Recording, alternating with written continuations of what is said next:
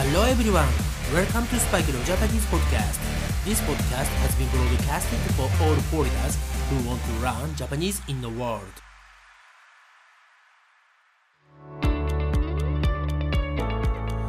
皆さんこんばんは、こんにちは、おはようございます。そしてお帰りなさい。スパイクレオジャパニーズポッドキャストへようこそ。はい、えー今日はですね、11月の29日、11月もあと1日で終わりですね。はい、天気は朝からずっと雨が降っています。はい、えー皆さん前回のね、エピソード62、エピソード62、えー聞いていただけましたでしょうか？はい、あのね、うん、エピソード62で言いましたが、えー今回はね、あの日本語バージョンのイントロダクション、ねえーこれをリベンジしたいと思っています。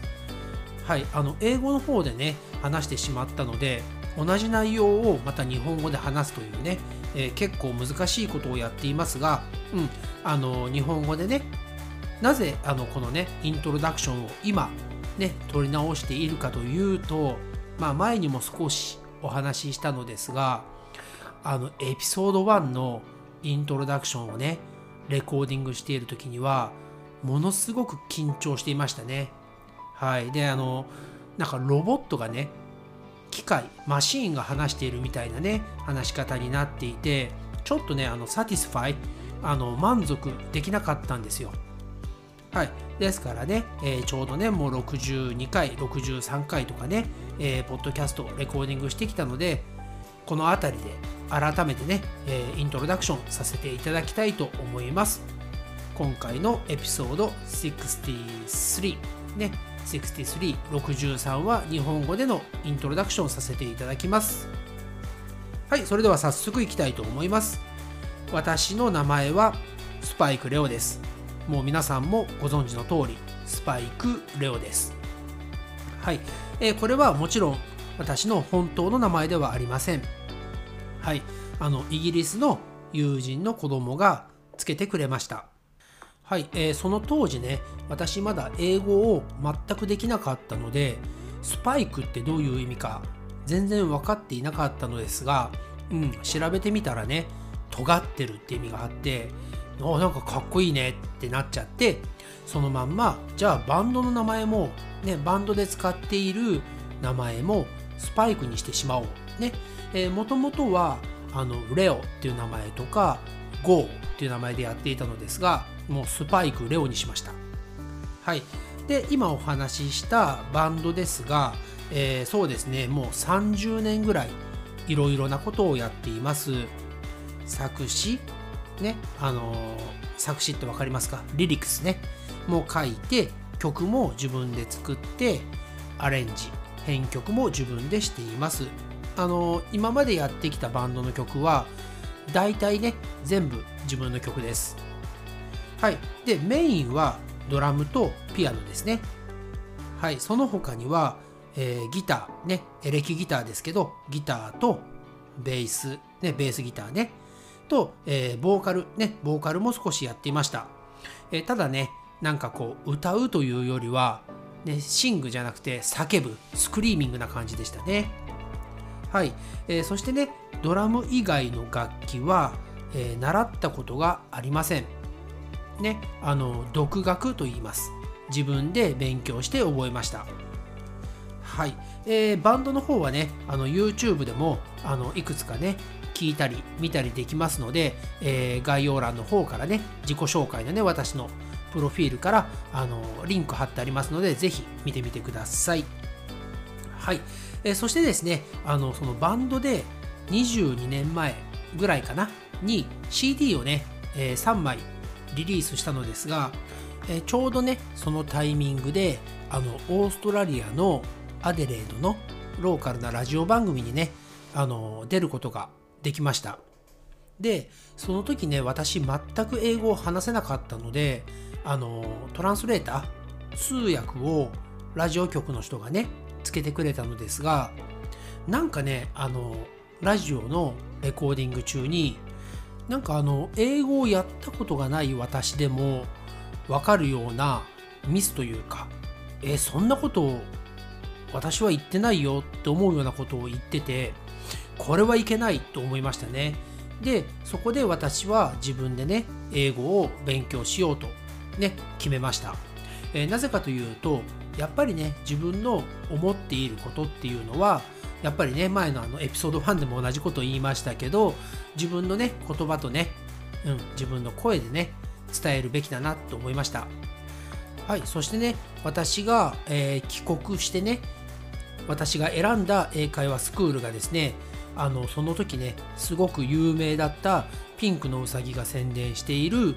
駅前留学ノバっていうね NOBA のねうん、ノバです。もう今ね、あの、あるのかな、まだ。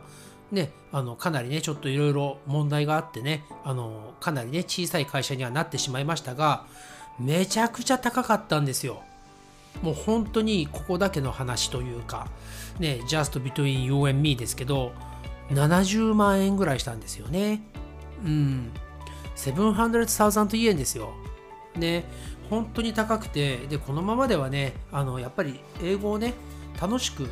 続けられないなと思って何かいい方法ないかなと思って見つけたのが language exchange でしたね。うん、やっぱりね、あのー、人ってねピンチになるとなんかいいアイデアが見つかるもんなんですよね。えー、で今でも、うん、私は language exchange をやっていますし、ね、あの、本当にね楽しく英語を勉強してます。だから皆さんもねぜひぜひ日本語のね、ネイティブを見つけてね、 language exchange するとね、えー、すごくね、 improve すると思います。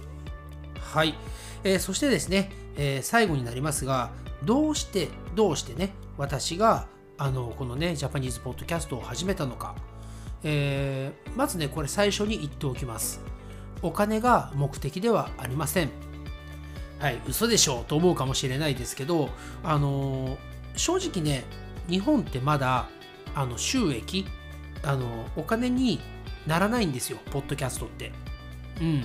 あのね YouTuber とかね VTuber の方はガンガンお金稼いでますけどうん。あの日本はねまだポッドキャストは収益化ができないのでお金には今のところねなりません。じゃあなんで始めたのって、えー、それはですね私の父親私のファザーですね。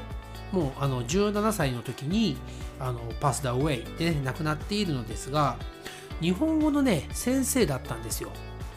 はい、えー、国語というね subject になるのですがうん。でねあの普通の学校ではなくて耳の聞こえない人の学校。うん。あの deaf people ですねうん disabled ので学校であのね日本語を教えていたのですがなんかね耳が聞こえない人って言葉を聞いたことがないから話ができないんですよ。であの皆さんね手話って言って手でねいろいろなジェスチャーして伝える方法を覚えるのですがなんかね私が学校にまああの見学というか遊びに行った時に自分の父親が一生懸命生徒にねスチューデントに教えてるのを見てでその生徒がスチューデントが少しだけだけど話ができたんですよね。うん、その時にねあのやっぱりすごく感動してなんか人にねこうものを教えてね、うん、その人がねあのインプルーブする、うん、ってすごいなと思って。でそれを見て私はあそうだじゃあ私もね、まあ、あの学校の先生にはなれないしでもちろんあの qualification 資格もいりますからなれないんですけどポッドキャストだったらね日本語の先生になれるじゃんってね、えー、思って始めたのがこのねスパイクレオ Japanese Podcast になります。はい気づいたらねかなり長く話してしまっていたので今回のエピソード63ねなぜスパイクレオは Japanese Podcast を始めたのかねそれについてお話をしましたがうん、これからもね、どんどんみんなと一緒にね、皆さんと一緒に、えー、勉強して成長していきたいなと思っているので、よろしくお願いします。Thanks again for listening to the episode and I'll speak to you again soon. But for now, it's time to say じゃあね、バイバイ。